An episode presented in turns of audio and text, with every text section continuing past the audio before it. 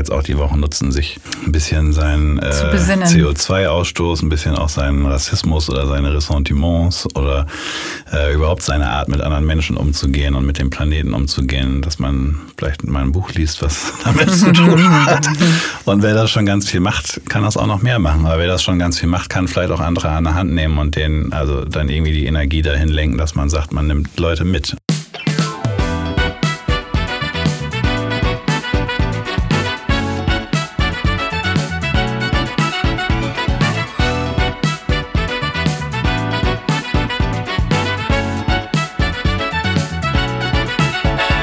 Moinsen und herzlich willkommen zu meinem neuen Podcast Sensitiv erfolgreich, der Mann, der beides kann. Mit mir, Janet Braun. Wir senden aus dem Tonstudio von Hafengold Film und bevor ich gleich meinen allerersten Gast vorstelle in dieser Podcast-Reihe, möchte ich gerne ein paar Gedanken mit euch teilen. Wir haben ja diesen Podcast schon lange geplant. In meinem Kopf ist er schon quasi ewig und dieses Release-Datum heute ist auch schon, ja, schon lange, lange angedacht und trotzdem habe ich mir aufgrund der momentanen Situation viele Gedanken gemacht, ob das jetzt der richtige Zeitpunkt ist. Wir haben eine sogenannte Krise im Moment, eine schwierige Situation und jetzt noch ein neues Format an Start zu bringen, da muss man sich Gedanken drüber machen. Trotzdem, und das ist ja eins meiner Lieblingswörter, habe ich entschlossen und habe ich mit meinen Partnern das besprochen, ob wir senden oder nicht. Und was wichtig ist für mich, ist genau jetzt diese Männer, die auch ein bisschen Weltretter sind, euch vorzustellen. Und wer könnte da besser passen als mein Gast, Jannes Wahl, Gründer, Inhaber der Agentur für eine bessere Welt namens Polycor. Hallo Jannis. Hallo. Ich freue mich wirklich sehr. Die Vorschusslorbeeren sind mir jetzt schon zu viel, aber los geht's. Ja, ich bin ja noch gar nicht fertig. Es geht ja jetzt noch weiter. Du bist ja sogar noch. Erste Folge. Ja, du bist sogar auch noch Gründer und Vater des gemeinnützigen Vereins Club Kinder. Dann noch des Vereins Nipada Wildlife. Und wie ihr gerade schon so ein bisschen gehört habt, bist du der Mann mit dieser wahnsinnigen Stimme. Also einer meiner Lieblingsstimmen. Würde ich noch einen Anrufbeantworter haben, dann dürftest du den auf jeden Fall besprechen. Mhm. Jannis, bevor du dich selber noch ein bisschen vorstellst, würde ich gerne ein paar Worte zu dir verlieren, was mir ganz wichtig ist. Und zwar bist du für mich ein Vorreiter. Wir haben darüber schon mal gesprochen und das hart diskutiert. Aber ja. für mich bist du das. Du bist ein liebender, Du bist ein Mensch mit Zivilcourage, Aktivist und auch schon so ein bisschen Hamburger, weil du mittlerweile seit 20 Jahren hier lebst. Du bist zwar in Oldenburg geboren, mhm. aber ich als Hamburgerin darf sagen, wer schon 20 Jahre hier ist, ist so ein bisschen eingebürgert schon. Ja, also da gibt es natürlich viele Leute, die das Gegenteil behaupten, aber ich bin immerhin eine Stunde nach meinem Abitur nach Hamburg gezogen direkt. Also Genau, und das, ja. damit würde ich sagen, bist du also länger in Hamburg als in Oldenburg gewesen. Ja, jetzt langsam auf jeden Fall, ja, ja. Also es ist jetzt gerade wahrscheinlich genau die Hälfte, aber ab Jetzt bin ich äh, länger in Hamburg als in Oldenburg. Ja. Erzähl doch mal, was du gemacht hast, wo du hergekommen bist. Wie hat das denn angefangen? Ich bin 1981 in Oldenburg geboren mhm. und ich habe äh, in der Nacht meines Abiturs meinen äh, besten Freund und Partner Joko kennengelernt, Joko Weikopf.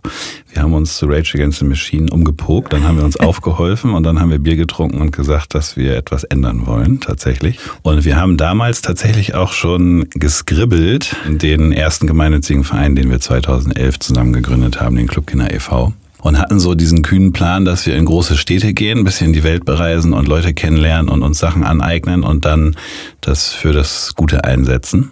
Und da kann man jetzt sagen, rückwirkend, dass das zumindest gut geklappt hat. Ähm, und ich habe dann aber erstmal ein Praktikum beim Stadtmagazin gemacht, was es mittlerweile nicht mehr gibt, beim Prinz im Jahreszeitenverlag und da mich hochgearbeitet zum Redaktionsleiter und war da auch im Betriebsrat und habe da sehr früh mitbekommen, dass es mit diesem Objekt zu Ende geht. Und dann nach den ganzen Gesprächen und nach den ganzen Abwicklungen habe ich dann angefangen, parallel so ein Muster mit Joko und mit anderen Freunden zusammen für diesen gemeinnützigen Verein zu verändern verinnerlichen und tatsächlich sich auch erstmal mit der Rechtslage, wie man überhaupt einen Verein gründet und sowas alles auseinanderzusetzen. Und das haben wir gemacht. Und ich habe aber in den zehn Jahren, die ich in Hamburg war, bevor ich die Clubkinder gegründet habe, mit Joko und fünf anderen Freunden äh, noch eine Ausbildung zum Werbekaufmann gemacht. Bei Aha. Edgar, bei diesen Gratis-Postkarten. Ah ja, Edgar, Postkarten, genau. Also das war grenzüberschreitend, weil ich habe da eine Ausbildung als Werbekaufmann gemacht mit allen klassischen Disziplinen, aber mhm. wir haben da eine Redaktion gehabt und wir haben da ein Kunstdepartment gehabt und wir haben da ja Guerilla-Marketing gemacht. Das ist jetzt sehr wenig rechnen. Also auf meinem Schreibtisch, das haben da schon Leute gerechnet, auch gut gerechnet, aber das ist jetzt weniger die klassische äh, Werbeschule gewesen, als dass mhm. wir da tatsächlich Rock'n'Roll gemacht haben. Und Zweck von Club Kinder ist was? Wir sind ein gemeinnütziger Verein, äh, der in der Metropolregion Hamburg hilft. Und ähm, wir haben von Anfang an fünf Satzungszwecke gehabt, haben jetzt 2015 den sechsten mit der Geflüchtetenhilfe dazugenommen und sind extra breit aufgestellt, damit wir viele soziale Probleme in der Stadt angehen können. Und dieser gemeinnützige Verein basiert natürlich in, in einer gewissen Art und Weise auch auf diesem Netzwerk, was man von zehn Jahren Stadtmagazin hat. Ne? Das ist ja wirklich von Hochkultur bis Subkultur und jede Musikrichtung und jede Restaurantgröße und jede, also von Promi bis Golden Pudel Club und so weiter ähm, dass wir damit anfangen, Spenden zu sammeln und das auf Augenhöhe tatsächlich mit den hippen, coolen Kids der Stadt machen und das nicht so bettelnd auf dem Wochenmarkt mit ähm, Ökopapierflyern um Kupfergeld irgendwie betteln in der Spendendose, ähm, sondern dass wir da tatsächlich anfangen konnten, das mit der Bullerei und dem Übel und Gefährlich und äh, Kampnagel zu machen. Das ist, finde ich, auch eine sehr spannende ähm, Idee damals gewesen, weil ähm, da man einfach mehr Einfluss nehmen kann und man den Leuten auch irgendwie ein bisschen gehaltvoller und kraftvoller mit auf den Weg geben kann, dass das auch cool sein kann, was man da macht. Also wir machen ja Ehrenamt und wir machen Sozialhilfe. Magst du mal ein Beispiel nennen? Ähm, für unsere Satzungszwecke oder nee, für unsere für Aktivitäten? Genau. Also wir haben einerseits so ein Spektrum an Spaßveranstaltungen wie der Tagebuchlesung, mhm. wo junge Erwachsene aus ihren Tagebüchern der Pubertät vorlesen und das vor Publikum und das Publikum ähm, bezahlt Eintritt, was wir dann umleiten an soziale Projekte, die was mit Bildung zu tun haben, ja, weil es eben okay. eine Tagebuchlesung ist. Das mhm. heißt, es geht darum, mit dem Geld, dass Kinder lesen lernen können, Deutsch lernen können, eine Bibliothek Bibliothek ausgestattet werden kann oder sowas, damit wir immer thematisch Passendes machen. Wir sind seit dem 01.01.2019 auch nicht nur ein Förderverein, sondern auch selbst ein aktiver Verein. Das haben wir die acht Jahre vorher auch schon ganz doll gemacht, aber immer illegal. Und deswegen haben wir das jetzt in die Satzung aufgenommen. Das geht ja nicht an die Öffentlichkeit. Ne? Nein, also, nee, nee, das bleibt unter uns. Nee, also wir haben schon immer sehr proaktiv Sachen mitgestaltet, aber mhm. waren das dann nachher auf dem Papier als ausführendes, äh, als ausführendes ausführendes Organ waren wir das dann nicht, sondern unsere Partner. Aber ähm, diese Einflussnahme, die haben wir jetzt auch konkret und dingfest gemacht. Und das geht wirklich von bis durch alle Kulturformen. Wir machen mhm. im Wagenbau eine Hip-Hop-Veranstaltung mit Basketball-Court auf einem Flur und mit irgendwie prominenten Künstlern und dann sammeln wir für irgendwas, was mit Straßenjugendlichen zu tun hat, ja. also aus sogenannten Problembezirken. Also es hat immer einen Bezug, also die Veranstaltung hat äh, zu dem Spendenzweck immer einen direkten ja. Bezug. Ich finde das wichtig, dass die Leute halt auch lernen, dass das alles zusammengehört und man ja. nicht total random, ähm, also es gibt natürlich ganz viele tolle Einrichtungen, aber dass man nicht total random mit seiner Veranstaltungsidee XY für irgendwas, was den Leuten wirklich völlig fremd ist, dann Spenden sammelt mhm. und alle in die Hände klatschen, weil man natürlich was für Kinder und für Leute, denen es nicht so gut geht, wie einem selber tun muss. Aber wenn man wirklich thematisch davon ganz weit entfernt ist, finde ich das immer weniger effektiv, als wenn man tatsächlich so ein bisschen in der eigenen Blase sich da bewegt und mhm. auch einen mhm. Spendenzweck hat, den die Leute halt auch schnallen und ja, wo sie sich verstehen. auch für auseinandersetzen, interessieren, mhm. das dann in den Insta-Stories auch irgendwie vernünftig wiedergeben können und so weiter heutzutage.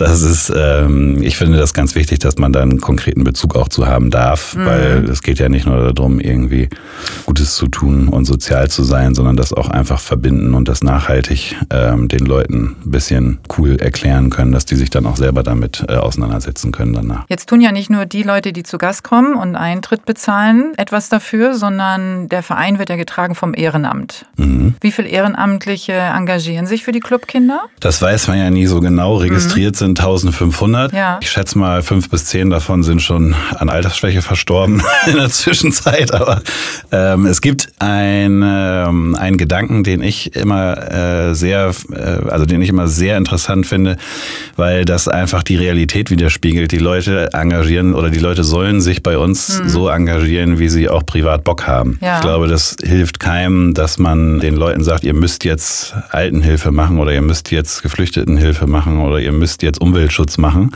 weil die Leute unterschiedlich ticken. Und wir haben immer versucht, dass wir so breit aufgestellt, wie wir sind und mit so vielen Leuten, also diese sechs Spendenzwecke werden von eigenen Teams koordiniert und da kann man sich auch eben engagieren, wenn man explizit Geflüchtetenhilfe machen möchte Ja. und diesem, diesem anderen Kram gar nichts zu tun haben will, dass die Leute sich in ihrem Stadtteil engagieren können, in ihrer Musikrichtung engagieren können, in ihrer Sportart engagieren können, in ihrem Interessensgebiet und nicht jeder Mensch ist, ein Satzungszweck heißt offiziell zum Beispiel Jugend- und Altenhilfe und das ist bestimmt prima gemeint gewesen 1964 oder wann das so niedergeschrieben wurde, aber für uns hat dieser Satzungszweck so keinen Sinn gemacht, dass wir daraus einmal Jugendhilfe und einmal Altenhilfe gemacht Ja, haben, weil ja. ich finde, dass das vom Menschen, vom helfenden Menschen her ganz unterschiedliche Ja, Ansätze total. sind, ob man mit Leuten im Altenheim gut klarkommt oder ob man mit Jugendlichen aus Problemstadtteilen, aus sogenannten irgendwie klarkommt und mit denen in Bildung, Erziehung und vielleicht körperliche Ertüchtigung geht oder sowas. Ist, für mich ist das immer ein großer Unterschied gewesen und das versuchen, dem versuchen wir halt auch gerecht zu werden. Was ja total Sinn macht. Jetzt hast du ja auch mit dem erwähnten Freund Joko den Verein gegründet und aber auch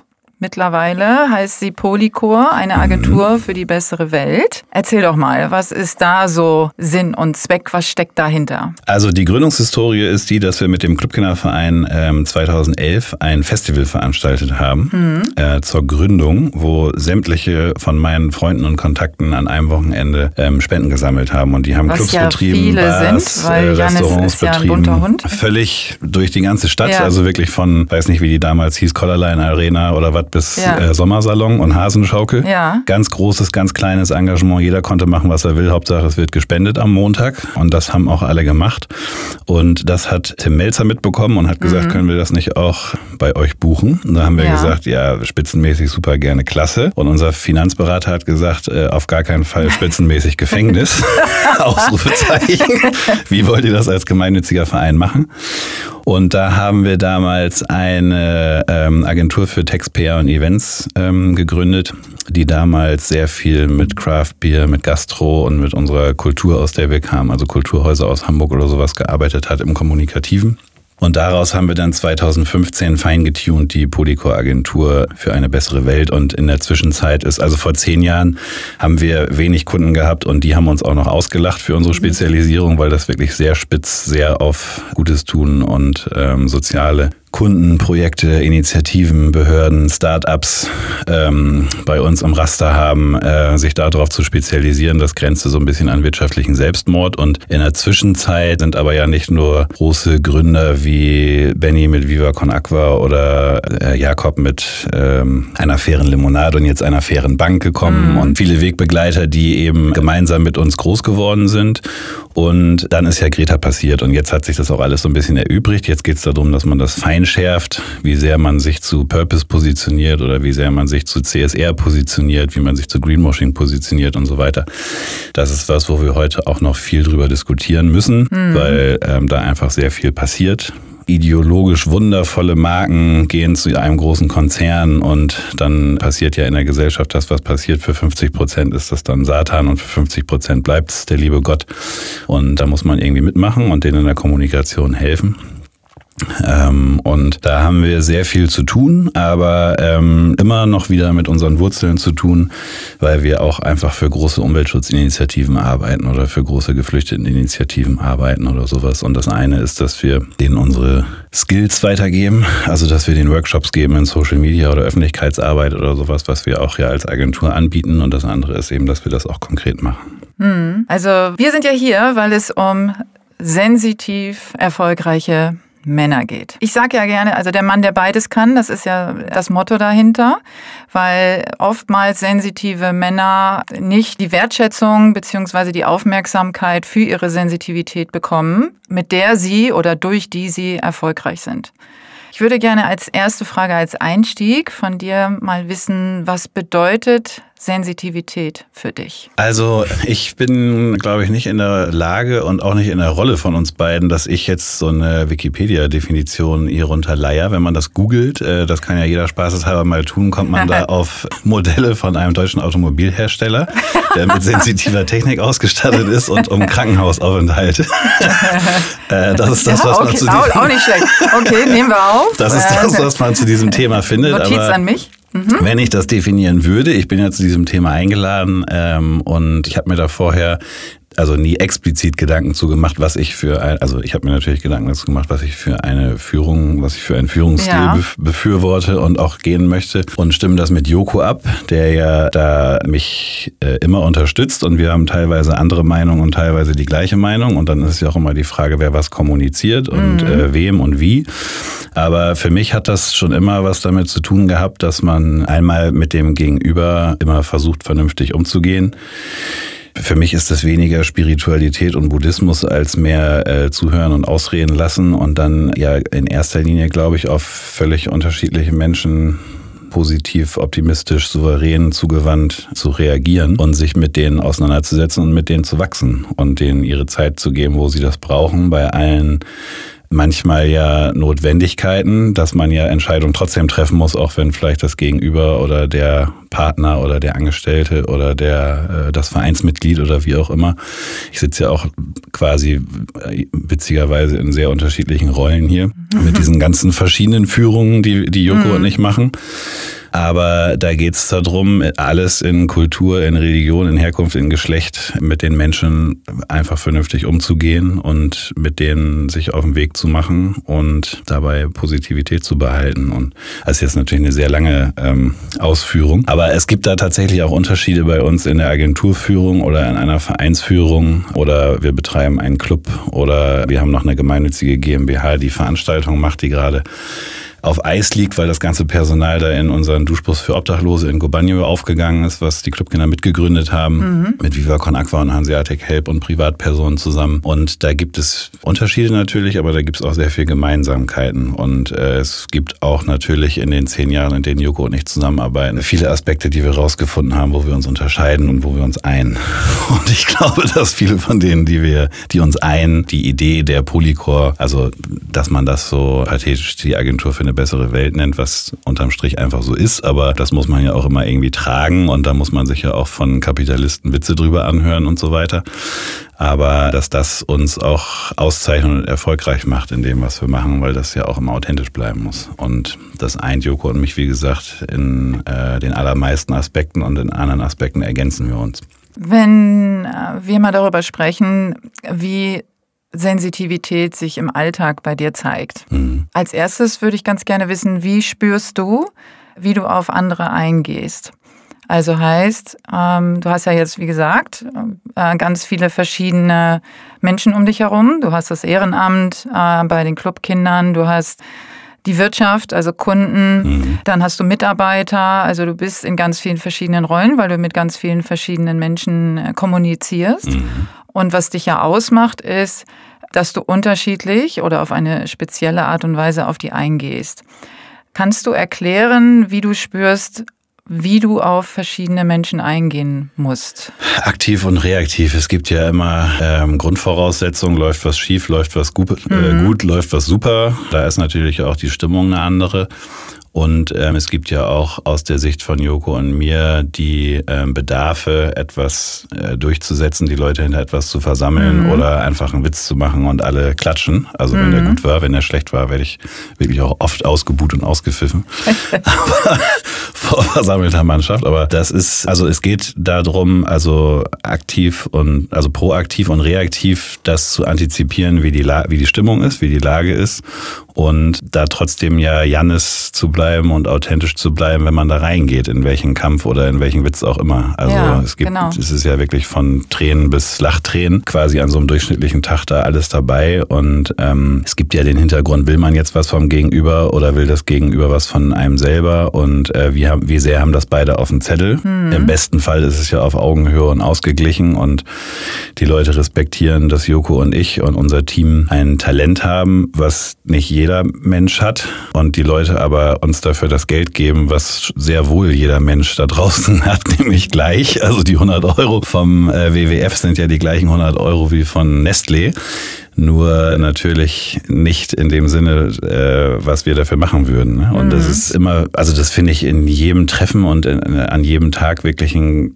ganz spannendes neues Mischverhältnis, weil man da ja auch sehr oft überrascht wird. Also man trifft sich zum Vorstellungsgespräch und dabei kommt was ganz anderes raus oder man trifft sich zum Kundengespräch und dabei kommt auch was ganz anderes raus, nämlich zum Beispiel jeweils das Gegenteil. Also das ist ja, aber es ist ja genau der Punkt. Also es gibt ja Menschen, die gehen in Gespräche mit einer klaren Struktur und einem klaren Vorsatz und dann gibt es Menschen, Menschen, äh, die sich, wie du sagst, reaktiv verhalten oder auch mal aktiv dann vorgehen, wenn sie merken, es geht in eine andere Richtung. Und dieser Moment, den zu erkennen, das ist ja die Kunst. Also das haben Joko und ich, da haben wir schon häufiger drüber gesprochen. Ähm, wir treffen uns montagsabends immer äh, im Bird in St. Pauli und besprechen unser Leben und unsere Agentur und mhm. unseren Plan, so dass denn klappt und wir beide in Hamburg sind. Und das ist etwas, was wir eigentlich nach vier Minuten äh, in den aller, aller, allermeisten Fällen wissen und auch wissen müssen. Mhm. Und es ist aber ja trotzdem so, dass man offen, also so sehe ich das zumindest, das hat jetzt nichts mit Joko oder mir zu tun, sondern mit jedem anderen Menschen auf der Welt und mir. Ich sehe das so, dass man jetzt erstmal offen und positiv in jedes Gespräch reingeht. Und wenn das irgendeine Tendenz oder irgendeine Neigung bekommt, ist man halt in der Lage, das zu beeinflussen oder eben nicht. Wenn man eine Stunde lang plänkeln will, ist das auch mal in Ordnung. Also mhm. ich habe dafür immer weniger Zeit tatsächlich. Aber es ist ja nicht immer zu 100 Prozent definiert klar, wie gesagt, wer was von wem will mhm. und in welcher Geschwindigkeit und in welcher Art und Weise. Und da geht es ja darum, dass man ähm, die Agentur auch erfolgreich in dem macht, dass man das so steuert, dass das für alle positiv ist. Und zwar nicht nur im Sinne von, das ist für uns und unser Konto positiv, sondern man versucht ja wirklich auch für Kunden und sowas, die so zu besprechen und zu beraten und mit denen das zu diskutieren, dass da wirklich das Beste, was wir denken, dabei rauskommen kann, rauskommt. Und nicht um denen irgendwas zu verkaufen oder also im Sinne von aufschwatzen oder die zu steuern in irgendwas, was für uns irgendeinen Vorteil böte, sondern das geht darum, dass man das immer schier macht und guckt, was kann, wie kann jeder da als Gewinner oder Gewinnerin rausgehen. Wenn äh, du oder ihr in solchen Gesprächen seid, also jetzt ähm, spreche ich dich erstmal an, weil mhm. Joko ist ja heute nicht bei uns. Liebe Grüße, Joko übrigens. allerliebste Grüße. Aller, allerliebste Grüße. es gibt ja so Momente, du beschreibst das immer so ein bisschen, es gibt den Moment und da wisst ihr eigentlich nach vier Minuten spätestens, äh, in welche Richtung Gespräche gehen, egal welcher Natur. Ich glaube aber, und das ist meine Überzeugung, dass das nicht jeder spürt nach vier Minuten. Mhm. Und worauf ich hinaus will, ist, wodurch man sowas spüren kann oder wodurch man, und dann bin ich wieder bei dem sensitiven Mann, das spüren kann.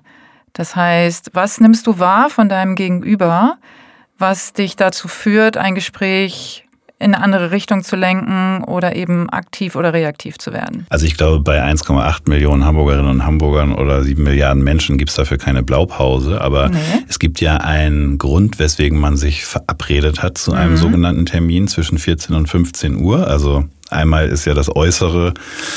Wo trifft man sich? Wie lang ist das? Mit mhm. wem trifft man sich? Also mit dem Praktikanten oder mit der Geschäftsführerin? Und äh, was ist das Thema? Was hat man für ein abgesteckt, also für ein vorher definiertes abgestecktes Ziel sozusagen für dieses Treffen? Und ja. damit meine ich jetzt jedes Treffen, also vom Vorstellungsgespräch bis zum Knatsch genau. zwischen zwei Geschäftsführerinnen oder was weiß ich was, die jetzt sich um Geld streiten oder so. Und dann passieren ja die Sachen, die bei den Menschen passieren, im Gesicht und in der Körpersprache und in, der, in dem Ton, also in der Ansprache Ansprache, mhm. in der mhm. Begrüßung ja schon. Die Begrüßung ist ja oft noch so zwei Minuten Smalltalk und mhm. irgendwie so ein bisschen drumrum, wo setzt man sich jetzt hin und äh, wer seid ihr eigentlich und wer ist hier noch im Raum und wieso ist hier jemand über diese Telefonspinne zugeschaltet und so weiter. Aber dann in dem Zwischenmenschlichen, zwischen mhm. den beiden Gesprächspartnern finden dann ja Sachen statt.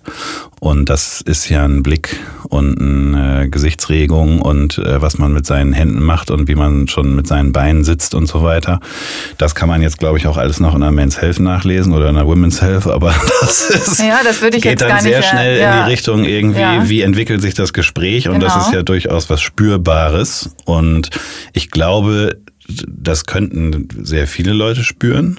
Also mehr Leute spüren als X. Ich weiß ja gar nicht, wie viel das spüren und wie viel das nicht spüren, aber viele Leute sind ja auch einfach mit anderen Dingen beschäftigt. Ne? Also was auf dem Handy los ist oder wie die Bedienung aussieht oder was man gegessen oder nicht gegessen hat heute und sind in Gedanken woanders. Und das habe ich zum Beispiel von Benjamin Adrian gelernt im buddhistischen Zentrum, dass äh, man diese Gedanken und diese äußeren Einflüsse auch an sich vorbeiziehen lassen kann und die mhm. ähm, den nicht die volle Aufmerksamkeit schenkt, sondern sich darauf konzentriert, was beim Gegenüber eigentlich gerade los ist und weswegen man eigentlich da ist. Unter dem Vorbehalt, dass es natürlich immer auch in einer Spitze von drei Prozent aller Fälle irgendwie wirklich irgendwelche Notfälle gibt, wo auch Joko oder ich nicht zu 100 Prozent gerade im Raum sind, weil das ja auch das Leben ist. Also wenn es irgendwie einen Notfall gibt, der in irgendeiner Art und Weise passiert, muss man ja auch immer abwägen, was man Du meinst einen Notfall bei dem Gegenüber, das oder äh, bei einem selber, also wenn man selber, okay, klar, wenn man also wenn man Eltern im ja. Krankenhaus hat und ja, ja. da sitzt jetzt irgendjemand zu irgendeinem verhältnismäßig mhm. unwichtigen mhm. Thema, ist das natürlich eine andere Situation, als wenn ich der entspannteste Mensch der Welt am Montagvormittag bin und das Wochenende in mir habe und dich einlassen kannst. Völlig im Raum bin mhm. und irgendwie völlig da bin. Also. Mhm. Aber du hast das ja angesprochen, also die äh, Gesichtsregung, Mimik, Gestik, Körpersprache und das ist ja ein ganz wichtiges Thema, also die nonverbale Kommunikation mhm.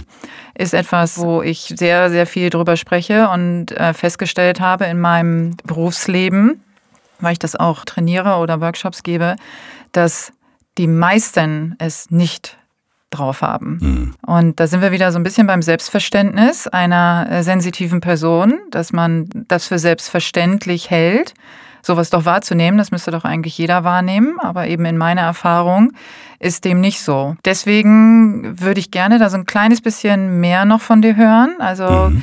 was du speziell wahrnimmst? Also was heißt Gesichtsregung, wie äußert sich die? Kannst du da ein Beispiel nennen zum Beispiel? Mit einem echten Menschen? ja, ich habe jetzt keine Gummipuppe aufgestellt, die Gesichtsregung ja. hat. Den Dummy muss ich noch bauen. Ja, vielleicht ja das, das Ding ist ja, also, das, also es ist ja schon so, äh, in so einer durchschnittlichen Woche bei uns, ähm, ich habe ja gerade schon aufgezählt, was Joko oder was wir alles so auf dem Zettel haben und das ist auch nicht überheblich gemeint, aber in so einer durchschnittlichen Woche gibt es auch Situationen, wo ich offener und freundlicher sein könnte, wenn mich was überrascht. Also wenn mhm. irgendwelche Leute bei uns im Büro irgendwas abholen, lächel ich und stehe auf und drück die einmal. Mhm. Und wenn ich kein To-Do mit denen habe, dann war es das auch. Und trotzdem sieht man dann ja manchmal die Enttäuschung, dass sich jemand freut, dass wir beide gerade im gleichen Raum sind. Und ich bin auch schwer zu greifen, also weil ich einfach viel Termine habe und viel mhm. zu tun habe. Und dann auch irgendwann ab 22 Uhr mein Privatleben auch beschütze. Dass, Wieso das denn? Äh, ich jetzt nicht. das ist was, was mir leid tut, ne? aber das ist auch was bei 1500 Ehrenamtlichen und 15 Leuten bei uns in der Agentur und 35 Leuten bei uns im Büro und diesem ganzen Hessel, den man den ganzen Tag hat, man manchmal auch nicht vermeiden kann. Ne? Aber ich weiß jetzt, also ich, ein konkretes Beispiel kann ich dir irgendwie 5000 nennen, aber da muss ich ja irgendeinen gegenüber bloßstellen oder. Ja, muss ja nicht den Namen sagen, nein. Es, geht, es gibt ja äh, äh Facial Expressions. Mhm. Ja, und du hast gerade schon Enttäuschung angesprochen, was zum Beispiel, das muss man erstmal wahrnehmen können und benennen können. Ja, das Ding ist, es geht ja bei uns oft um Absprache zwischen Dienstleistung und dem Wert dafür. Mhm. In welcher Form auch immer, ob das jetzt pro bono und Dankbarkeit oder ob das ein Barter-Deal oder ob das wir verkaufen das, was wir können, eine Kampagne oder ein Design oder eine Website oder eine Pressemitteilung oder was auch immer, die ist in unserer Definition etwas wert und zwar etwas Konkretes, sonst könnten wir, sonst würden wir jeden Tag irgendwas machen und dafür irgendwas in Rechnung stellen. Also da haben Joko und ich uns ja einen Plan gemacht, allen Leuten, die bei uns arbeiten, was eine Stunde wert ist oder was eine Idee wert ist oder sowas alles bei uns. Und wenn man das jemandem erzählt und sagt, ich mache dir gerade ein gutes Angebot, weil wir das, was ihr macht, toll finden, zum Beispiel Umweltschutz mhm. oder sich ähm, äh, jetzt ähm, zum Beispiel Umweltschutz. Äh, deswegen machen wir euch da einen sehr guten Preis und für das Gegenüber ist das aber das Gegenteil von einem sehr guten Preis, nämlich schon viel, viel, viel zu viel. Sieht man ja sehr schnell, dass man eigentlich mit der Erwartungshaltung, jetzt müsste sie gleich strahlen und sich freuen, mhm. zu äh, ihr Gesicht fällt gerade auseinander, bedeutet alles bewegt sich nach unten im Gesicht, mhm. stattdessen reagiert und das ja wiederum dann auch in beiden was auslöst. Ne? Also ja, aber wie gehst du damit um? Also wenn jetzt, wenn du sagst, der fällt jetzt sozusagen alles aus dem Gesicht. Einzelfall. Die, also meistens ja. ja. ich, also von meinem Naturell her, ganz lieb dann? erklären, mhm. abholen, nachfassen, äh, mhm. ganz lieb darauf eingehen, einfach, dass das, äh, wie das normal ist. Und wir liegen damit noch ganz gut, solche Argumente. Also mhm. wir sind jetzt noch nicht mal teuer oder irgendwie sowas. Mhm. Und es liegt aber ja trotzdem an dem Horizont von beiden Menschen im Raum, mhm. dass das irgendwann zu irgendwas führt. Also weil äh, manchmal ist ja derjenige, mit dem ich äh, in diesem Raum zusammensitze, überhaupt auch gar nicht be bemächtigt dazu, überhaupt, ein, überhaupt eine Gesichtsregung zu zeigen oder hat von irgendjemandem eine. Zahl mitbekommen, teurer darf es nicht sein und dann explodieren plötzlich die Synapsen, weil das ja. irgendwie eine ganz andere Zahl ist. oder ja auch ganz viel billiger, kann ja auch mhm. mal sein. das, mhm. Also. Naja, also so Gefühlsregungen äh, wahrzunehmen ist ja so das eine. Und wenn du das im Außen gespiegelt bekommst, jetzt wollen wir mal auf dich zurückgehen und das, was du fühlst. Ich komplett Pokerface. Ja. Ich habe gar keine Regung. genau so kenne ich dich. Ich würde ganz gerne mal auf den Janis, der Kind ist, mal eingehen. Als sensitiver Junge, mhm. hast du äh, deine Umwelt äh, anders wahrgenommen? Hast du das Gefühl, dass du da vielleicht eine, eine, höhere Wahrnehmung oder eine sensitivere Wahrnehmung hattest als andere Jungs in deinem Alter? Also ich glaube, viele Jungs in so einem Alter, ich, also du hast ja noch gar kein Alter gesagt. Genau, sag du mal ein Alter. Mal sechs oder so. Sechs oder so, okay. also viele Jungs in so einem Alter unterhalten sich ja über sowas gar nicht, viele Mädchen aber ja auch nicht. Nee, genau. Ich glaube, was ich gelernt habe, zum Beispiel von meiner Mutter, der ein äh, sehr spiritueller Mensch ist, mhm heißt es die trotzdem, die, der Mensch, ja, die, die, ein sehr die spiritueller Frau, Mensch ist, ja, ist, dass es äh, etwas zwischen Kindern und Erwachsenen gibt, was Erwachsene irgendwann verlieren. Mhm. Und wenn ein Kind sagt, da ist was und ich das auch steif und fest behaupte, mhm. dann ist es, kann es auch durchaus sein, dass da tatsächlich was ist. Und ich habe aber in meinem Leben wenig Erfahrung gemacht mit andere Gleichaltrige sehen das auch nicht, sondern mhm. ich habe mich jetzt auch nicht zu Erwachsenen orientiert, aber ich mhm. habe eher die Erfahrung gemacht, dass Erwachsene das nicht sehen. Und ich habe aber auch, das muss ich dazu sagen, mit meiner Mutter äh, mit sehr vielen verschiedenen Frauen und Männern auch sehr viele spirituelle Erfahrungen gemacht. Also wir haben schon sehr früh Familienaufstellungen oder Traumreisen oder ähm, verschiedene Meditationen, alles Mögliche gemacht ähm, bei uns in der Familie. Und ich glaube, ich bin da jetzt nicht besonders für geskillt oder trainiert oder sowas. Mhm. Aber ähm, ich habe zumindest da keine Angst davor und habe das immer als was gesehen, was mich einfach begleitet und was einfach da ist und was ich jetzt nicht komisch finde oder sobald ein anderer Gleichaltriger sagt, das stimmt doch gar nicht, dass ich dann irgendwie da eingeschüchtert bin oder irgendwie zurückziehe oder sowas, sondern. Weil du von deiner Familie sozusagen auch Rückendeckung oder ja, also, ähm, also, du kanntest das so, für dich war das Normalität. auch viel so im Bücherregal. Ja. ja. also das ist definitiv so und mhm. auch wie gesagt, also auch was unsere Kinderbücher oder äh, überhaupt das Bücherregal von meiner Mutter oder sowas angeht. Also das ist jetzt auch nicht 24-7 präsent gewesen, aber das mhm. ist auf jeden Fall ein großer Teil von unserer Familie und auch von meiner Kindheit gewesen, ja. Und wenn du dir jetzt mal vorstellst, dass das nicht so gewesen wäre, also du wärst du gewesen und deine Familie aber eben äh, hätte gar keinen Zugang zu Spiritualität oder zu Dingen, die du siehst? Also das kann ich natürlich als 38-Jähriger heute rückwirkend 32 mhm. Jahre nicht sagen, aber ich würde jetzt aus meiner heutigen Weltsicht davon mhm. ausgehen, dass ich heute genauso wäre und mhm. dieser Podcast genauso verlaufen würde. Aber das weiß man natürlich nicht. Ne? Also wenn einem das von Anfang an verprügelt und äh, im Zweifelsfall ja sogar auch noch irgendwie ausgeohrfeigt wird und sowas mhm. oder verlacht wird oder sowas, selbst also von den eigenen Lieben, mhm. von den Eltern oder von den Geschwistern oder von dem engsten Umfeld, dann kann ich mir auch vorstellen, dass man sich das abtrainiert irgendwie. Und ich, ich kann mir aber auch vorstellen, dass man sich das irgendwann dann einfach wiederholt, wenn die Lebensumstände entsprechend sind. Ja, aber meine Mutter hat mir sowieso immer gesagt, dass sich die Seele die Familie aussucht und die Umstände, in die sie äh, geboren werden will. Mhm. Und wenn ich das jetzt mal voraussetzen würde, dann würde ich sagen, dass es keinen großen Unterschied darauf hat. Ne? Aber also ich freue mich einfach, dass es positiv gefördert ja. ist und dass das einfach ja. ein ganz normaler Umstand in unserem Leben ist. Also du glaubst, dass sich das durchsetzt sozusagen am Ende des Tages? Also je nachdem, ob man, äh, ob man ein, ein förderndes Umfeld hat, wenn man aufwächst oder nicht? Ja, wenn es nicht ganz polar ist. Mhm. Also ich würde jetzt mal davon ausgehen, dass ja, ja. Aber mhm. sicherlich hat auch natürlich meine, ähm, ich habe einen großen Fable für rätselhafte Phänomene in mhm. allen Auswüchsen, also von Ungeheuern über Geistererscheinungen und UFOs und so weiter. Das interessiert mich alles wahnsinnig. Zombies. Ah, Zombies. Zombies gibt's ja nicht. Das ist ja, also nur in zwei Regionen auf der Erde.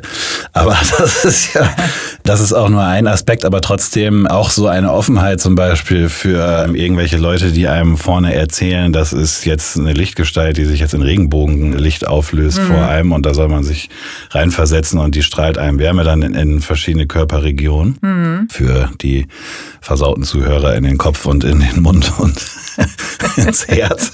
Aber ähm, das, ähm, das, äh, diese Offenheit hat sicherlich auch was damit zu tun, dass ich das ganz normal ähm, so gelernt habe, dass das jetzt nichts ist, wo man sich vor verstecken muss. Ne? Und jetzt, das, es gibt jetzt in meinem Leben auch keinen Wirtschaftsklüngel aus anderen 38-jährigen Männern, die sich irgendwie erzählen, wie das mit ihrem Portemonnaie und ihrer, ihrer Garderobe und ihrem Automobil so aussieht.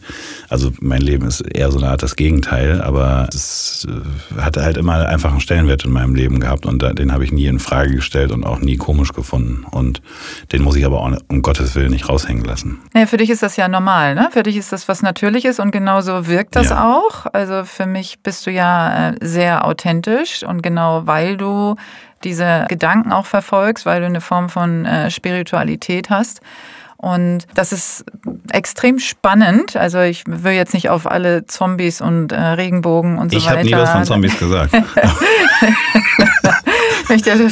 von Regenbogen auch nie, ehrlich gesagt. naja, naja. Regenbogen gibt es ähm, doch gar nicht. Wenn wir jetzt mal auf unsere klassischen fünf Sinne gehen. Das mhm. heißt, also wir können sehen, wir können riechen, wir können schmecken, hören und tasten. Und Umami. Spaß. Ja, ist irgendeiner dieser Sinne bei dir besonders ausgeprägt? Hast du dir da schon mal Gedanken drüber gemacht? Ja, also mit 13 Dioptrien sehen kann ich nicht so gut. Auf ja. jeden Fall.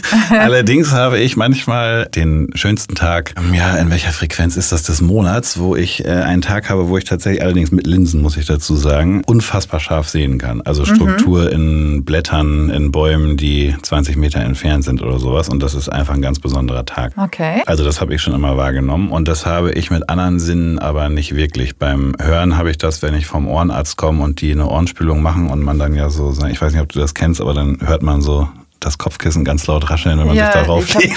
So. Ich habe das, äh, hab das jeden Tag, ehrlich aber gesagt. Aber Schön, dass du das nur partiell hast. Also fühlen. Nee, ich habe das, ja, ich habe das tatsächlich partiell, aber ich habe das nicht jetzt ausgesprochen in einem Sinn 24-7, was ich abrufe und wo ich mir den ganzen Tag bewusst bin drüber. Wie ist das, wenn du dann diesen, diesen Moment hast, wo du äh, so scharf sehen kannst und wenn du dann Nuancen wahrnehmen kannst? Wie fühlst du dich da? Wie ein Superheld tatsächlich. Ja. Warum? nee, aber das, nein, das ist einfach, weil das was, also weil das eine außergewöhnliche, eine außergewöhnliche Erfahrung ist einfach. Also mhm. Man weiß ja, dass das irgendwie nicht der Standard ist und ich schätze mal, dass es viele Seelen auf diesem Planeten gibt, die das wirklich abrufen können, aus mhm. welchen Gründen auch immer, aus welcher Glaubenslehre auch immer oder aus welcher körperlichen Fähigkeit auch immer. Aber das ist schon etwas was, weil man ja weiß, nicht, also nicht tatsächlich nicht aus Superheldenfilmen, aber man ja weiß, dass das irgendwie nicht der Alltag ist und dass das was ist, wo man irgendwie, was man beschützt und was man sich bewahrt und wo man irgendwie sich drüber freut und stolz drauf ist. Auch wenn das ja was ist, was man niemandem erklären kann und B ja auch ich zumindest, wie gesagt, nicht abrufen kann. Also es ist ja jetzt nichts, was ich einsetzen kann, sondern das passiert manchmal und dann freut man sich. Und vielleicht scheint an dem Tag ja auch noch die Sonne und dann fährt man irgendwie doppelt so schnell zur Arbeit, weil man so positiv aufgeladen ist. Aber das hat bei mir nicht übermäßig Einfluss auf meinen Alltag. Ah, weil es ja auch so selten ist. ja, das ist natürlich. Riechen, hören, schmecken, ja. fühlen. Nee. Naja, also ähm, wir nähern uns ja so langsam dem an, dass man auch bestimmte Sachen wahrnimmt als etwas, was nicht andere wahrnehmen. Mhm. Na, das ist ja Sinn Leute, und Zweck. Wer hasst auch. Blauschimmelkäse? ich glaube, Blauschimmelkäse, ah, da gibt es doch einige. Also einige, ich, mir fallen ja allein einige ein. Aber es geht, ehrlich gesagt, geht es darum, expliziter zu werden und zu sagen, okay, das sind Dinge, die ich wahrnehmen kann die ich fühlen kann, die ich hören kann, die ich riechen kann, die ich schmecken kann, die ich sehen kann, wie das bei dir partiell so ist, was für andere verschlossen ist. Wir haben auf der sensitiven Seite Möglichkeiten, die eben viele Leute nicht haben. Und wenn das für dich so eine Selbstverständlichkeit hat, ja, dann ist das, äh, finde ich das total schön, weil das auch für mich bedeutet, dass du ganz, also dass für dich eine, so, so eine Normalität hat, dass du es auch nicht verstecken musst, dass du oder nie verstecken musstest, wie du ja auch erklärt hast. Du hast durch deinen familiären Zusammenhang und wie du aufgewachsen bist und äh, was Spiritualität für dich immer bedeutet hat und für andere, obwohl das jetzt keine spirituelle Art und Weise ist, sondern eine, einen wissenschaftlichen Hintergrund hat. Mhm. Sensitivität der Sinne und äh, die anderen Wahrnehmungen. Kannst du auf der Basis vielleicht einen Zusammenhang schließen wie du deinen Berufsweg gewählt hast. Auf der Basis von meinen fünf Sinnen? Ja, also nicht von den fünf Sinnen, sondern von dem, was du, wofür du dich interessierst, wie du aufgewachsen bist, was so deine Themen sind. Ja, definitiv. Also das ist aus meinem elterlichen Umfeld äh, und grundsätzlich aus meinem Leben. Das begleitet mich auch durch alle Tätigkeiten, also nicht nur die Festanstellung, sondern auch alle Hobbys und alle, wie ich mich gebe, zum Beispiel im Mannschaftssport, Basketball oder also was ich grundsätzlich für Tätigkeiten mache dass ich der Welt mehr geben will, als ich entnehme. Mhm. Und dass ich mich eher um andere Menschen kümmere und dass dieses um andere Menschen kümmern ja auch Raum im Tag einnimmt, sowohl im 8-Stunden-Arbeitstag als auch im 16 Stunden im Wachmoment Jannestag, also mhm. inklusive Freizeit. Das hat schon einen hohen Stellenwert und das hat auch immer ja die Grenze, dass das nicht unendlich sein kann. Und das hat auch immer die Grenze, dass je mehr Menschen man an sich ranlässt, ja, je mehr, umso mehr Menschen auch enttäuscht sind, weil das endlich ist, weil das irgendwann aufhört. Nicht im Sinne von, ich ziehe da die Reißleine, sondern irgendwann ist einfach mein Tag zu Ende oder meine Woche voll oder wie auch immer. Aber ähm, das, was Joko und ich machen, nicht nur, dass wir das ja vor 20 Jahren schon sehr explizit äh, tatsächlich besprochen haben und äh, vor zehn Jahren dazu uns mal mit dem lieben Benjamin ein großes Regelwerk dazu aufgeschrieben haben, für wen wir arbeiten wollen und für wen nicht in unserem Leben haben auch diese Grenzen, dass ich im Stadtmagazin, wie viel soziale Themen ich im Stadtmagazin machen konnte und durfte und untergebracht habe, ist ja letztendlich auch immer Verkaufe. Was ist das interessanteste Thema? Man hat auf 148 Seiten irgendwie für 200 Sachen Platz und da muss man ja um jeden kämpfen dann auch, ne? Also jede mhm. CD oder jedes Thema oder jede Veranstaltung oder sowas. Und das begleitet mich tatsächlich schon immer. Also in der Schule und in der Ausbildung und in allen Praktikas und ja, auch 2011, wo Joko und ich das dann selbst in der Hand genommen haben. Und ich glaube, das ist auch ein Teil von meinem Führungsstil, aber dem geht schon sehr einher seit 2011 alles, was wir gegründet haben. Und das ist ja eine ganze Menge, wie wir oder ich Menschen motivieren und hinter etwas versammeln oder hinter jemandem versammeln. Also nicht Joko oder ich, sondern hinter einer Idee oder hinter Dominik Bloh oder wie auch immer. Und wie wir mit Leuten umgehen. Also. Heißt? Gut. okay, äh, definiere bitte gut. Ja, das ist, wie, das ist tatsächlich unterschiedlich. Ne? Also das hat ja für viele Leute in erster Linie prekär was mit der Bezahlung zu tun. Das ist für mich zum Beispiel immer zweitrangig gewesen, was nicht bedeutet, dass ich viel oder andere wenig oder andersrum Geld ausgezahlt bekomme. Ich habe am Anfang von unseren Aktivitäten diverse Monate zwischendurch, was eigentlich noch keiner wusste, aber das ist egal, das ist jetzt lang genug her, ähm, auf Gehalt, also auf mein Geld verzichtet, damit überhaupt unsere ersten Angestellten ähm, ausgezahlt werden können am mhm. 27. Für mich hat das mehr damit zu tun, bei den Leuten zu sein. Also das ist tatsächlich von jetzt sehr oberflächlich humorig bis denen zuzuhören, wie es ihnen geht, was sie auf dem Herzen haben, wie sie vielleicht Einfluss nehmen wollen auf das, was wir da machen. Das ist immer bei aller irgendwann muss mal was geführt werden oder muss mal eine Entscheidung getroffen werden, die natürlich manchmal auch nicht schön ist. Ist sehr selten bisher vorgekommen, aber das kommt natürlich vor. Geht es bei uns immer sehr darum, dass alle Leute ähm, Teil, also Teil unseres gemeinsamen Lebens einfach sind und das alles mitbestimmen, wie wir da sein wollen, wie wir mit Kunden umgehen wollen, wie wir nicht mit denen umgehen wollen, mit uns selber, wo Humor aufhört, oder wo Humor überhaupt erst anfängt, je nachdem. Äh, und wie, wie es den Leuten geht und wie die sich fühlen. Ne? Und ich muss nicht privat mit denen befreundet sein. Also das haben wir auch gelernt. Also, oder ich habe das gelernt, ich sitze ja jetzt hier.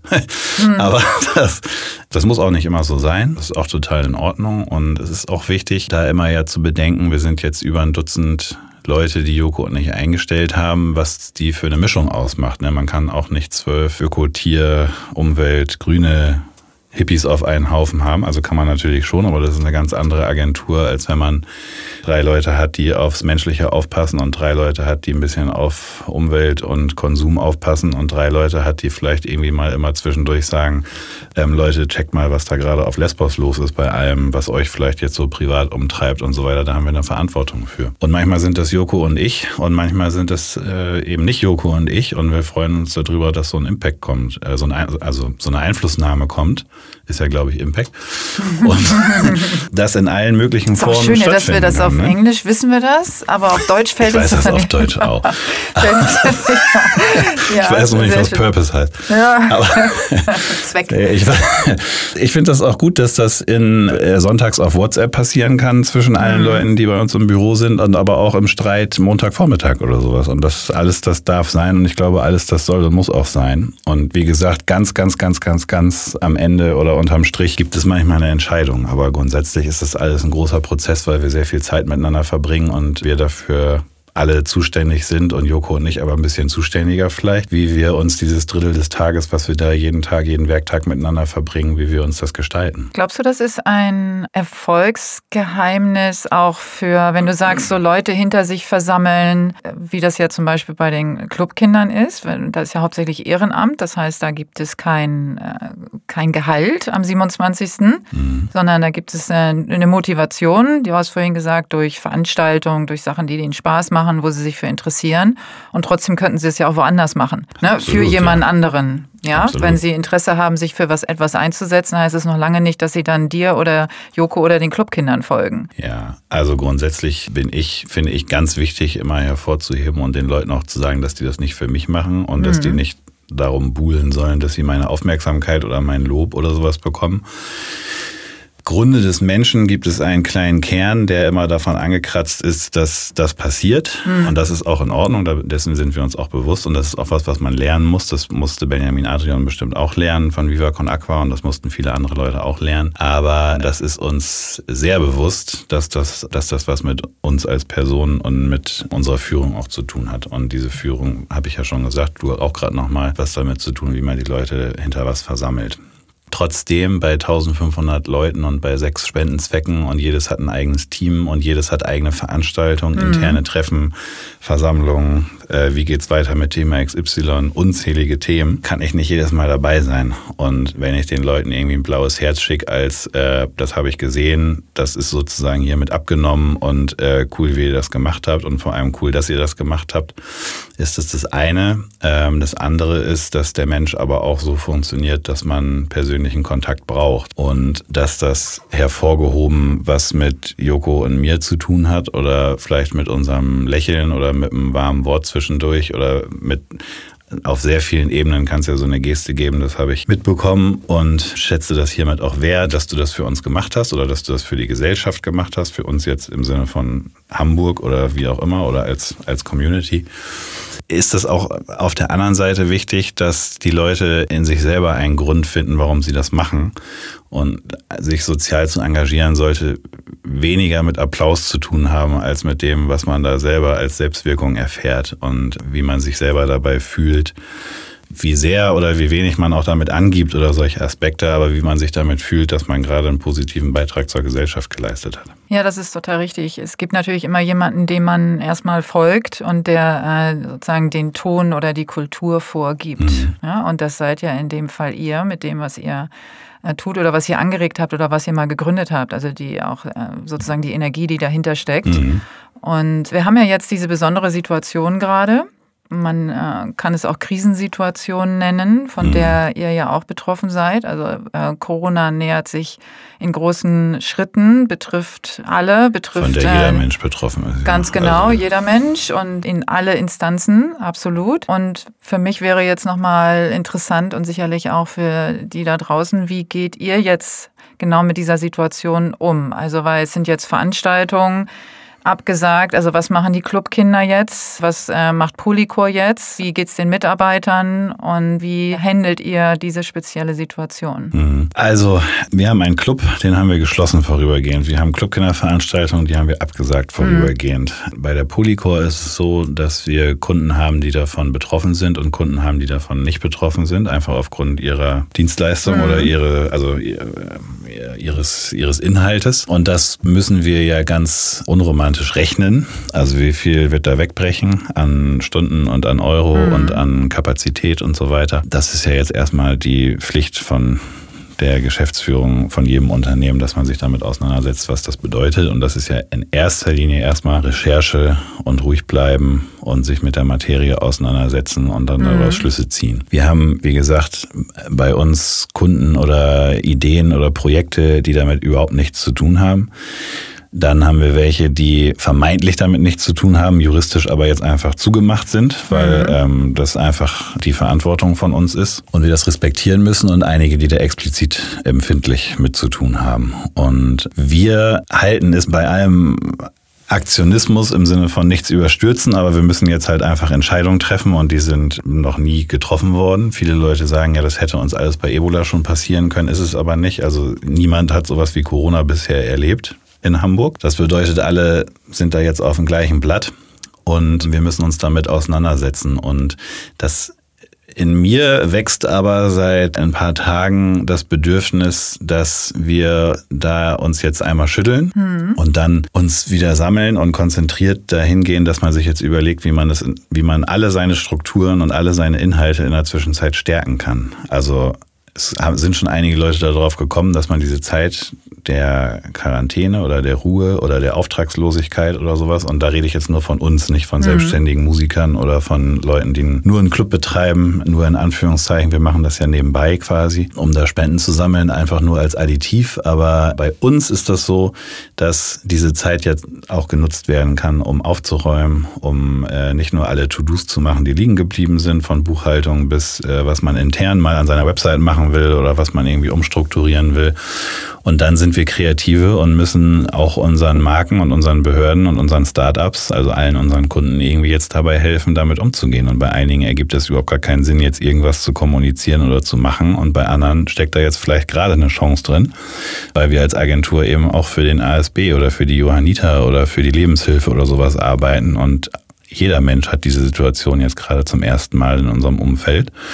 Und ähm, da kann man jetzt auch ja durchaus wieder nach ein paar Tagen kreativ sein und sagen, so ein Sozialträger in Hamburg oder in Deutschland oder wie auch immer, wie geht der jetzt mit so einer Situation um? Und da kann man genauso einen Workshop machen oder ein Brainstorming machen oder irgendwelche kommunikativen Konzepte dafür entwickeln, dass es da jetzt dann weitergehen kann. Und irgendwie, irgendwas wird ja auch im Mai, Juni, Juli, whatever weitergehen. Und äh, ich glaube, da tut man gut dran, wenn man da gestärkt draus hervorgeht so dass denn, das ist mir völlig bewusst natürlich, so dass denn wirtschaftlich und emotional und äh, in allen Aspekten möglich ist. Und ja, es ist ja genau diese Emotionen, die natürlich auch alle eure Mitarbeiter haben. Ne? Also mhm. es, äh, es sind ja Befürchtungen, Ängste, die man ja auch als, äh, als, als Führungskraft ähm, bedienen muss oder wo man kommunizieren muss. Wie holt ihr die ab? Im Mindesten ja schon auch medizinisch. Ne? Also wenn mhm. irgendjemanden, äh, wenn irgendjemanden Angstzustände oder Panikattacken oder Depressionen hat, mhm. hat er die jetzt in diesen Tagen nicht weniger, sondern wahrscheinlich tendenziell eher mehr als mhm. sonst. Ne? Aber also Joko und ich müssen da mit Standleitung zu unserem Führungs Führungskreis, da gehören noch Caro und Ralf zu. Also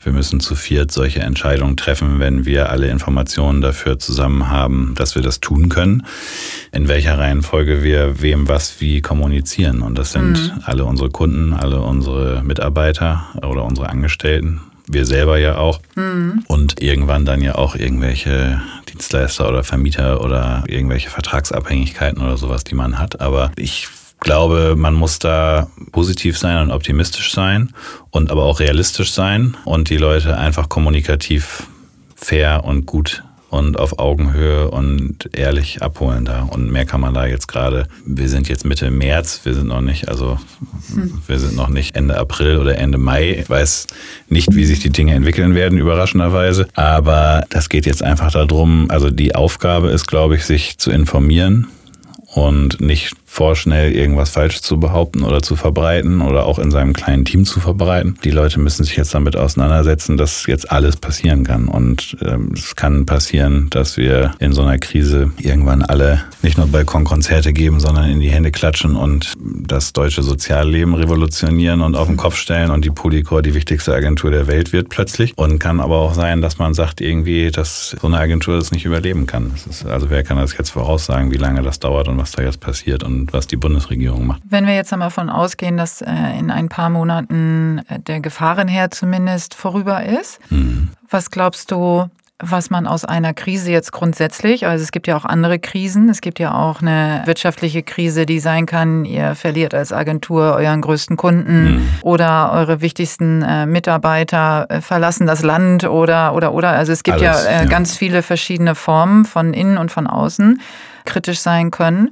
Was kann man aus einer Krise lernen? Also das Lernen, da kann, also jeder individuell kann da was draus lernen. Ich freue mich in erster Linie auch auf positive Aspekte aus dieser mhm. Krise, weil ja jetzt schon deutlich wird, also nicht nur, wenn man in die chinesischen Gefahrenzentren guckt, dass der Planet äh, sich auch rehabilitiert dadurch. Mhm. Und äh, ich vergleiche jetzt selbstverständlich nicht den CO2-Ausstoß oder irgendwie einen, einen Smogwert mit Menschen, die ihr Leben lassen in so einer Krise. Das ist mir sehr bewusst, dass das passiert, auch in meinem eigenen Umfeld, dass das passieren kann. Aber das ist was, was äh, sich der Mensch ja im Zweifelsfall sogar auch selber eingehandelt hat, aber was ja auch ganz viel bereinigt.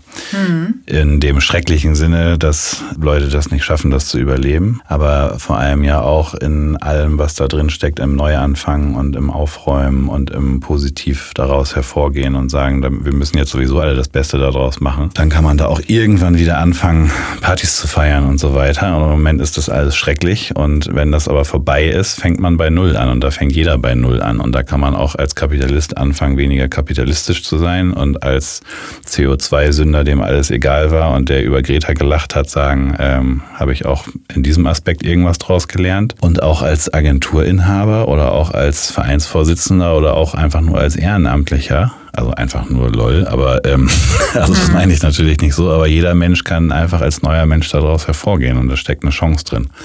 Weil es auch ja durchaus legitim ist, dass man sich damit auseinandersetzt, dass man danach als Mensch auch bei Null anfängt und eine neue Chance hat, weil einfach das so ein großer Cut ist, dass man danach neu bewertet werden darf. Und man kann ja jetzt auch die Woche nutzen, sich ein bisschen seinen äh, CO2-Ausstoß, ein bisschen auch seinen Rassismus oder seine Ressentiments oder äh, überhaupt seine Art, mit anderen Menschen umzugehen und mit dem Planeten umzugehen, dass man vielleicht mal ein Buch liest, was damit zu tun hat. Und wer das schon ganz viel macht, kann das auch noch mehr machen. Aber wer das schon ganz viel macht, kann vielleicht auch andere an der Hand nehmen und denen also dann irgendwie die Energie dahin lenken, dass man sagt, man nimmt Leute mit. Und das ist was, was Joko und ich 2011 einfach gemacht haben. Also mit einer Idee und mit einem Sprungbrett für ganz viel Kreativität wo ja daraus entsteht. Da ist eine Agentur draus geworden, die mittlerweile über ein Dutzend Leute beschäftigt und auch deren Kalenderwochen mit Sinn füllt, ja durchaus. Also das will ich den Menschen, die bei uns arbeiten, überhaupt nicht absprechen. Aber das ist ja was, ich glaube, die Leute sind glücklicher, wenn sie irgendwie ihr, ihr Talent mit Sinn ausfüllen können, als wenn sie das mit Pixelschubsen oder für irgendwelche sinnlosen Produkte oder sowas irgendwie in die Waagschale werfen. Und ich glaube, da steckt drin, auf deine Frage nochmal wieder zurückzukommen, die Leute können neu anfangen. Und das ist ja oft was Gutes. Und äh, Sozialkompetenz ist sexy. So. das fände ich besonders gut. Weil ich glaube ja. nämlich auch, also diese zur Besinnung auch mal kommen und äh, vor allen Dingen WeThink ist ja auch so ein Hashtag, der gerade rumgeht. Also ich selbst ja. habe den auch gepostet. Also einfach nochmal drüber nachdenken, also überarbeiten, was man bisher getan hat, wenn man jetzt mal die Ruhe hat, das auch zu tun. Und jetzt ist viel Sozialkompetenz gefragt. Es ist ein sensitiver ja. Umgang gefragt mit der Umwelt natürlich sowieso, aber auch untereinander, auch mit Menschen, die man nicht kennt, also Rücksicht zu nehmen Absolut. und nicht nur an sich zu denken, sondern eben an die Gesellschaft und an die da draußen, die bedürftig sind, so wie auch eure Clubkinder Ehrenamtlichen ähm, auch anbieten, für andere einkaufen zu gehen, für Rentner, für alte Leute, für Kranke, die eben jetzt nicht in einem Club oder auf irgendwelchen Veranstaltungen sich engagieren können, sondern äh, dann in die Nachbarschaftshilfe gehen Absolut. und es einfach ummünzen, weil sie nicht aufhören, sich zu engagieren, sondern dann einfach sich dann für das engagieren, was gerade auch notwendig ist. Und für mich jetzt, wenn wir so zum Ende kommen, gibt es so zwei, drei Sachen. Und zwar als erste Frage würde ich dir gerne noch stellen, welche sensitiven Männer du so im Kopf hast, die auch eine gewisse Popularität haben, die du mir hier als Gast empfehlen würdest? Äh, Joko und ich. also Joko ist ja schon auf meinem Zettel. Du hast ihn ja jetzt auch oft genug erwähnt. Das heißt, also ich komme gar nicht mehr ist drum Ist auch mein rum. bester Freund. Ja, genau. Und äh, von daher. Und mein einziger. Äh, ja. Nein, ich liebe auch mal, ich liebe alle meine Freunde. Das genau. wisst ihr auch, Leute. Ja, ihr wisst das alle. Nein, okay, hab, komm auf den Punkt. Angefangen, also die Clubkinder in der Gründung äh, haben sich immer ein Vorbild an Benjamin Adrian genommen von mhm. Viva Con Aqua, um Ehrenamt zu verjüngen und cool zu machen. Das, was man Soziales leisten kann, cool zu machen. Ich freue mich, dass das gerade eine Renaissance bekommt, dadurch, dass mhm. alle so ein bisschen anders handeln, als sie das letzte Woche noch getan haben und dass sich die Leute damit auseinandersetzen. In meinem beruflichen Leben habe ich zum Beispiel Axel Ohm kennengelernt, mhm. der angefangen hat bei Ratsherren, dann im alten Mädchen mit Patrick Rüther und dann Patrick auch das Überquell jetzt gegründet hat. Ja. Eine Brauerei, mit denen wir Craft Beer Days gemacht haben, mit dem ich mich sehr viel über Natur und Tiere und sein Surfbrett und sein Leben und seine Spiritualität auch unterhalten kann. Die Definition des Sensitiven, die kommt dann von dir, aber ich finde auch zum Beispiel Magnus Hüttenbernd sehr super dafür, der in Düsseldorf äh, bei TUI arbeitet für ähm, digitale Kommunikation da und mit seiner Frau zusammen einen gemeinnützigen Verein auch gründet, mhm. äh, gegründet hat und führt, ähm, den ich mega spannend dafür finde. Ähm, ich weiß nicht, ob du Arne Birkhoff schon gefragt hast von der Viva Con Aqua Nein. Stiftung, dem wir ja unter anderem auch Kobania zusammen gegründet ja. haben. Also toller Typ auf meinem bisherigen Weg. Sonst weiß ich nicht. Also habe bestimmt ein paar ja schon, vergessen, aber ja schon eine ganze Reihe. Okay, also, also Magnus, dann, Axel, genau, Benny. Benny, auf jeden haben Fall. Wir. Genau, Arndt haben wir und äh, aus Düsseldorf. Düsseldorf. Düsseldorf, genau. Was mich interessieren würde, weil ich habe ja eine Vision mit diesem Podcast. Das ich verfolge ich. ja, ich verfolge ja ein Ziel und ich möchte gerne, dass äh, Männer wie du mit ihrer Sensitivität eine größere Plattform noch bekommen. Das äh, Ziel, was ihr verfolgt mit Clubkindern, das Ziel, was ihr verfolgt mit, mit der Polycor, eine mhm. Agentur für eine bessere Welt, zu platzieren auch und dass das nicht belächelt wird, sondern dass das eine gesellschaftliche Normalität bekommt. Mhm. Ähm, und diese Vision braucht natürlich auch viele Menschen, die sie dann unterstützen und in dem Fall Männer. Würdest du diese Vision mit mir teilen wollen und was würdest du dir wünschen, was ich tun kann oder was wir gemeinsam tun können. Ähm, ich habe ja vorher schon mit dir darüber gesprochen. Ich wünsche mir natürlich, dass das auch Frauen machen. In deinem Podcast sind das nur Männer. Und ich wünsche mir persönlich tatsächlich auch 2000 Konkurrenten zur Polycore mhm. und auch 10.000 Konkurrenten zu den Clubkindern. Beziehungsweise wünsche ich mir ja eigentlich, dass es die Clubkinder gar nicht mehr geben müsste, weil wir ja soziale Missstände irgendwie mit Kreativität und mit äh, Muskelkraft irgendwie anpacken. Und dass du denen das Forum gibst, dass du bei denen auch bestärkst, was sie tun. Und das ist ja, also für mich hat diese Stunde jetzt mehrere Aspekte gleich erfüllt. Das ist ja mhm. Therapie und Coaching und äh, eine schöne Stunde und gibt leckeres Wasser hier und viel Spaß und Werbung auch für uns. Aber grundsätzlich ist das schon gut, glaube ich, die Protagonisten, die ähm, vielleicht so ticken, denen einfach Gehör zu verschaffen, also von dir selber und mhm. aber auch das zu verbreiten und dass es die Runde macht und dass sich Leute vielleicht auch ermutigt fühlen, äh, nicht nur zu dir ins Studio zu kommen, sondern auch vielleicht ihren Führungsstil Lebensstil zu überdenken, wenn sie noch nicht so sind. Also nicht, ich, ich habe noch niemals in irgendeinem Aspekt gedacht, dass ich gut bin oder dass ich besser bin als andere und dass andere schlechter sind als das, was wir machen. Aber man muss halt seine Leute auch nicht anschreien und unterbezahlen und schlecht behandeln und dann noch beleidigen in irgendeiner Form. Ja, es gibt ja viele Wege Aber, von Führung. Ne? Es gibt ja, äh, es gibt natürlich nicht auch nur Schwarz und Weiß, ja. äh, sondern es gibt auch viel dazwischen. Das Wichtigste ist ja, dass man einen Führungsstil entwickelt, der die Leute intrinsisch motiviert. Mhm. Wie auch immer das aussieht. Ja, aber das kann man ja bei Leuten genau. vielleicht rauskitzeln, die Ganz vergessen genau. haben oder gar ja. nicht wussten, dass das Eben. auch in ihnen steckt. Ganz genau. Und es gibt viele Menschen, die nicht so offen damit umgehen können wie du. Du lebst das. Deswegen sitzt du hier als auch mein erster Gast sozusagen. Eine allerletzte Frage ja. habe ich. Hast du eine Frage an mich? Jesus Maria, das musst du mir doch vorher sagen. Nee. Also, äh, wie stehe ich denn jetzt da? Äh, wer wird der nächste Gast? Ich habe natürlich super viele Fragen an dich. Diese Frage, wer der nächste Gast wird, beantworte ich dir nicht. Nächste Ah. Frage. Wie viel, wie viel darf ich denn haben? Du hast jetzt noch äh, eine Chance, weil die nächste sitzt, bin ich mir Oh sicher. Mann, hast du Schwierigkeiten, also es interessiert mich tatsächlich, hast du Schwierigkeiten auf Gäste zu kommen oder kannst du die dir an zehn Händen aussuchen? Mindestens. Gut, Also ich habe äh, eine, eine unfassbar lange Liste. mega gut. Und du hast sie heute wieder länger gemacht. Das sind doch zauberschöne Voraussetzungen Ja, für uns alle, ähm, wenn es so dass viele wir- davon gibt. Genau, dass wir, äh, dass ich hier mit ganz vielen tollen Männern, äh, die ich selber ja schon persönlich auch kenne oder auch viele, die ich sehr, sehr gerne näher kennenlernen möchte. Ist denen wirklich so, dass wir alle oben ohne kommen sollten? Ja. Ja, das Ja, auch die ist mein- nächsten, ne? Entschuldigung, Ja, ich meine, das ist ja wohl Voraussetzung. Es Irgendwie ist wahnsinnig warm hier in dem, kleinen, in dem kleinen Studio. Und ähm, also von daher, äh, auch Christian da draußen übrigens, äh, der winkt jetzt Ist auch er auch lustig. Ne? Der, ja, der ist auch Ich sensitiv. gieße Wasser ein im Podcast, das hört man ja. Ja, das ist Es nicht so schlimm. Also wir haben ja, Viva äh, ich bin ja nicht alleine auf der Welt mit diesem Podcast. Das heißt, ich äh, habe Unterstützer. An dieser Stelle sei erwähnt, dass da draußen, ähm, da draußen heißt, vor dem Fenster mit dem Kopfhörer an der Technik der Christian sitzt. Christian, äh, Mitarbeiter von Hafen Gold, Ton- und Filmproduktion. Knut ist in Quarantäne nicht, weil er krank ist, sondern weil er ähm, die anderen vor sich schützt, weil er aus einem äh, aus einem Gebiet äh, gerade gekommen ist, wo eben äh, Corona verhäuft aufgetreten ist. Aber an dieser Stelle auch einen ganz, ganz dicken Gruß an Knut. Du, der wird sich das gleich anhören. Und ich bin wahnsinnig dankbar, dass ich mit Knut und Christian zwei äh, auch besondere, sensitive Männer habe, die äh, dieses Thema mit mir nach vorne bringen und diesen Podcast mit mir produzieren Ich dann auch. und äh, du jetzt auch.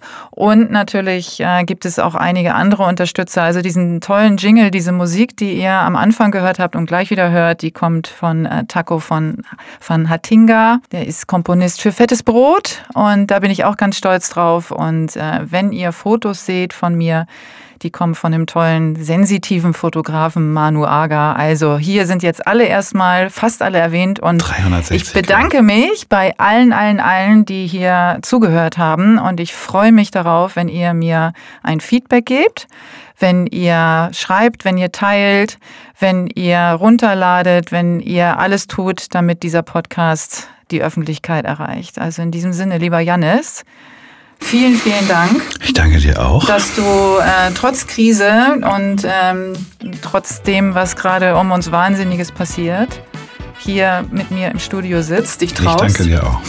dich getraut hast. Bleibt alle gesund, und Leute. äh, genau, bleibt gesund und bis bald. Ciao, ciao.